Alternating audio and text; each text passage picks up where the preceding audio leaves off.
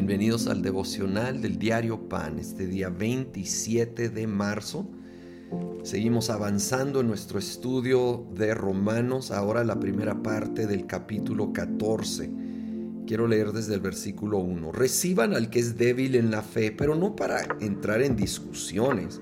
Algunos su fe les permite comer de todo, pero hay quienes son débiles en la fe y solo comen verduras. El que come de todo no debe menospreciar al que no come ciertas cosas. Y el que no come de todo no debe condenar al que lo hace, pues Dios lo ha aceptado. ¿Quién eres tú para juzgar al siervo de otro?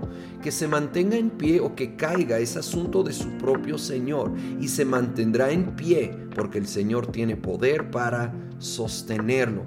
Aquí está hablando del tema tan importante de áreas grises, áreas donde hay diferente opinión entre cristianos, entre personas que de veras aman a Dios, pero tienen diferente perspectiva de estos temas.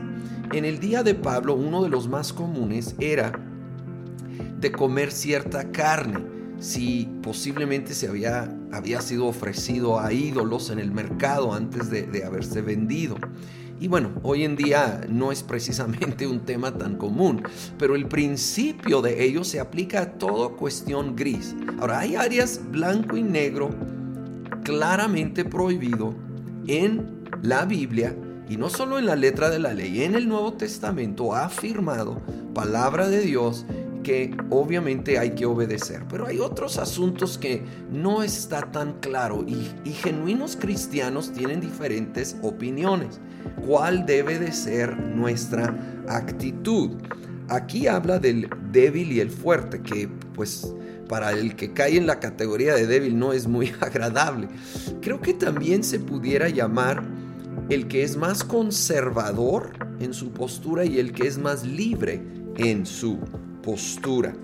Y aplicando eso, creo que pudiéramos decir que el que es más libre no debe menospreciar al que es más conservador en su postura y el que es más conservador no debe condenar al que es más libre o tal vez él llamaría liberal en su postura y perspectiva lo que necesitamos hacer es enfocarnos en lo que nos une, ¿sí?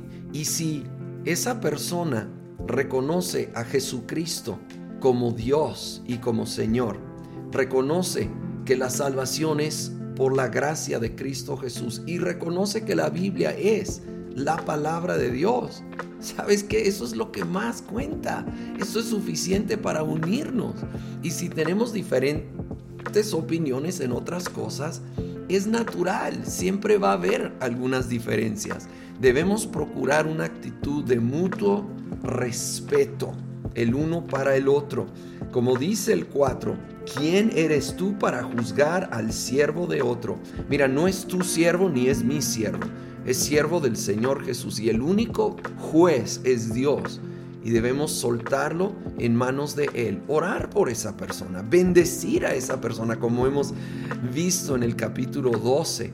Y si está en error, permitir que el Espíritu Santo, que no eres ni tú ni yo, sino el Espíritu Santo traiga convicción a esa área de su vida. A la vez, nosotros mismos, tener un corazón y mente abierta a decir, Señor, si yo estoy equivocado en algo, ayúdame a la luz de la Biblia entender más claramente sobre este tema.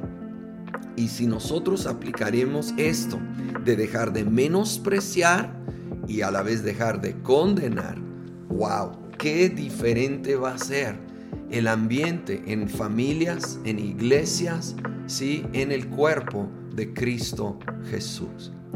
Señor, yo pido que nos ayudes en este, este tema con el cual batallamos tanto cuando tenemos diferentes posturas y opiniones.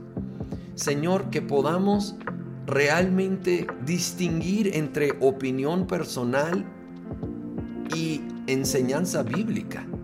Y Señor, poder honrar y bendecir al que tiene otra opinión que la nuestra.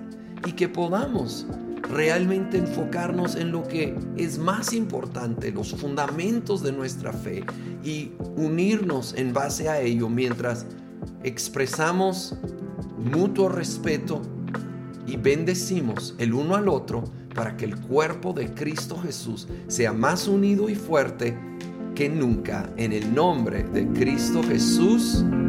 Amén.